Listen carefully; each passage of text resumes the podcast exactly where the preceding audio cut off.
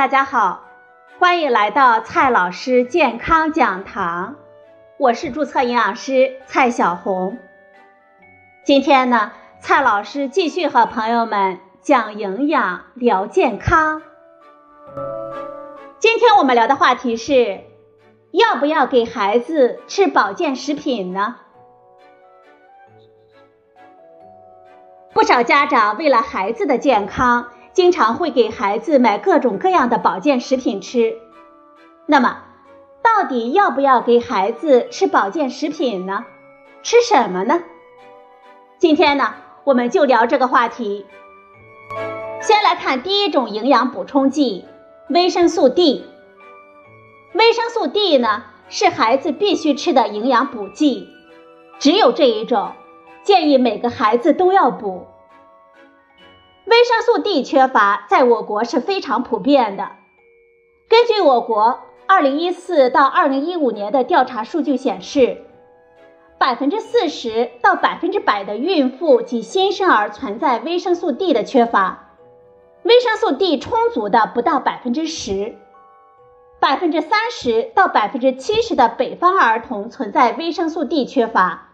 百分之十到百分之四十的南方儿童存在维生素 D 的缺乏，因为母乳中维生素 D 的含量极少，配方奶中含量也不算高，很难达到每天所需要的推荐量。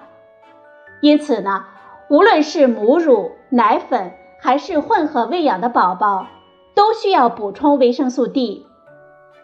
我国零到六个月母乳喂养指南中明确指出，出生两周后就可以开始补充维生素 D，可以一直补到老。那么，选择什么样的维生素 D 呢？我们建议优先选择维生素 D 三。维生素 D 三呢，更接近人体自身合成的维生素 D，所以相对维生素 D 二更好吸收。市场上呢还有鱼肝油，不过单独补充维生素 D 优于维生素 A、D，胶囊和滴剂都可以选择。对于宝宝们来说，滴剂更加方便，可以直接滴在辅食中或者是母乳当中，使用方便，宝宝呢也更容易接受。再来看第二种营养补充剂。维生素 K，母乳中维生素 K 的含量比较低，新生儿肠道菌群不能及时建立，无法合成足够多的维生素 K。大量使用抗生素的婴儿，他们的肠道菌群可能被破坏，就会面临维生素 K 缺乏的风险。我国膳食指南建议，母乳喂养儿从出生到三月龄。可以每天口服二十微克的维生素 K 一，也可以在出生后口服维生素 K 一两毫克，然后到一周和一个月的时候再分别口服五毫克，共三次。也可以有专业人员呢给新生儿每天注射一到四毫克的维生素 K 一，连续三天，可以有效的预防新生儿维生素 K 缺乏性贫血的发生。现在啊，正规医院出生的孩子，在医院里呢，一般都会给孩子注射，所以我们回家之后，一般不需要再单独吃了。第三种营养补充剂，铁。零到四月龄足月宝宝是不需要补铁的，不过，美国儿科协会的建议是。宝宝从四月龄开始补充铁剂，直至开始摄入含铁辅食，每日的补充量呢是每日每公斤体重一毫克。添加辅食之后，只要注意饮食，比如给孩子的辅食里注意添加富铁的米粉、肉泥、动物肝脏等食物，孩子们呢就非常容易获得足够的铁，一般不需要补铁。如果六个月之后孩子没有得到足够的铁元素，很容易患上缺铁性的贫血。不过，我国儿童贫血的情况还是比较普遍的。我国儿童铁缺乏症流行病学调查协作组在两千年对十五个省、二十六个市县分层抽样，对九千一百一十八名七个月到七岁的儿童的调查结果显示，我国儿童铁缺乏以及缺铁性贫血整体的患病率达到了百分之四十点三，年龄越小发生率越高，而且农村高于城市，所以。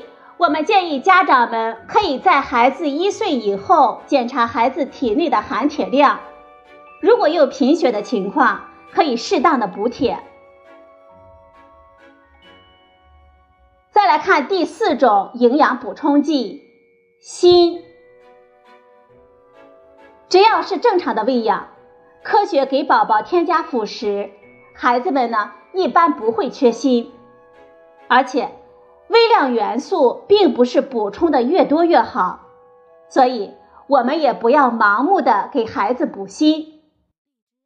不过，如果孩子出现了头发稀疏而且偏黄、个子小、食欲差，并且呢睡觉不安稳，这可能都是缺锌的表现了。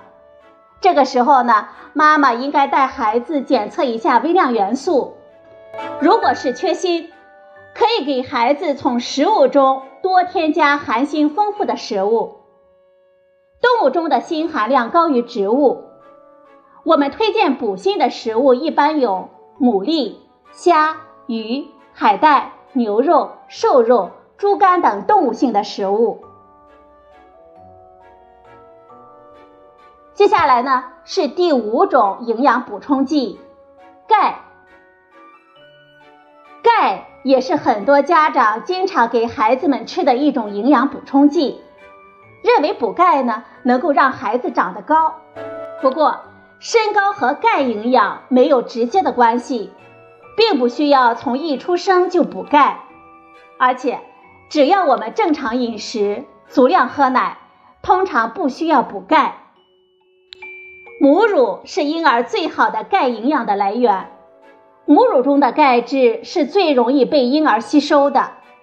目前为止，全世界母乳喂养的足月产而且不缺维生素 D 的婴儿中，还未见到过缺钙的报道。母乳中的钙含量都是能够满足宝宝实际需求的。六个月之前，只要是科学喂养的、奶量充足的宝宝，都不可能会缺钙。